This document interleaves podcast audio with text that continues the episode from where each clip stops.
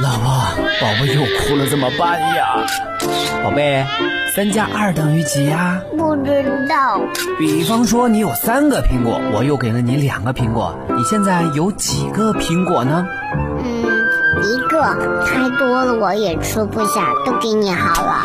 啊！妈妈，我肚子疼。妈妈，为什么兔子有两个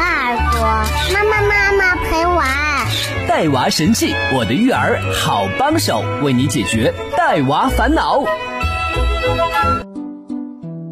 神器在手，带娃不愁。嗨，大家好，我是您的育儿好帮手樱桃。宝宝开始学说话，不仅是在学习语言，而且是在学习思维。他对自身和外部世界的认识、理解、分析和判断能力，正是和语言学习同步发展建立起来的。到了四五岁后，孩子开始进入语言学习的敏感期，这时如果能接触一点外语，对他的思维无疑有促进的功效。现在年轻的父母在培养孩子学外语方面积极性很高，不但自己学，还送宝宝去早教机构。樱桃建议宝爸宝妈们可以给孩子买些英文书绘本，用英语给宝宝讲故事，也能营造一个良好的学习英语的氛围。那这些英文书籍绘本如何选择呢？今天我们邀请银川爱贝国际少儿英语的 Taylor 老师和我们共同分享。大家好，我是 Taylor 老师。首先挑图书要先看宝宝喜欢不喜欢，给孩子选英文书，家长一定不要过于功利。丰富的色彩、可爱的人物或动物造型、童趣十足的故事情节。这样的图书才能吸引孩子去读。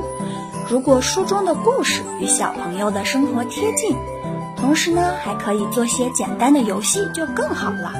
掌握了这样的方法和原则，为宝宝选书也就容易多了。我觉得小孩子学英语千万不能从字母学起，这破坏了语言自然的规律。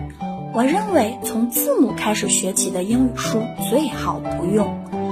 第二点要值得注意的是，国外图书语言难度不对等。现在不少家长都会买国外的英文书给孩子，其实呢，国外的英文书虽然用词与用法很地道，但对孩子的要求和英文程度跟国内孩子是不对等的。比如，同样是六岁的孩子。国内六岁孩子看国外六岁孩子的图书，认知程度差不多，但语言难度跟不上。语言难度对等的读物涉及的知识，对于国内同岁孩子的认知程度来说又太浅。因此，中国的父母真的没有必要迷信国外英文原版书。国内也有一些图书提供中英文不对的翻译，比如迪士尼英语家庭版。中文生动，英文简单。最后一点，借助音频资料帮助宝宝学。现在有些父母担心自己的英语不够好，可能没有办法辅导孩子学英语。事实上，家长不必太担心，不妨借助工具来辅导孩子学英语，比如音频资料。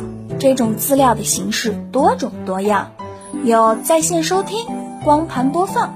点读笔点读等等，在选这些资料时，家长可以选孩子熟悉的卡通人物，更有利于他们接收所学的东西。在今天节目的最后，我们总结三点：一、挑图书先看宝宝喜不喜欢；二、中国的父母没必要迷信国外英文原版书好；三、借助音频资料帮助宝宝学习。感谢 Taylor 老师的分享，也感谢宝爸宝妈的收听。想要了解更多育儿知识，您可以下载喜马拉雅、蜻蜓 APP，搜索“带娃神器”订阅收听。想要参与更多的线下亲子活动，可以加微信幺八八零九六零二二四四。我是那个可甜可咸的樱桃，我们下期节目接着聊。神器在手，带娃不愁。带娃神器，我的育儿好帮手，为你解读带娃烦恼。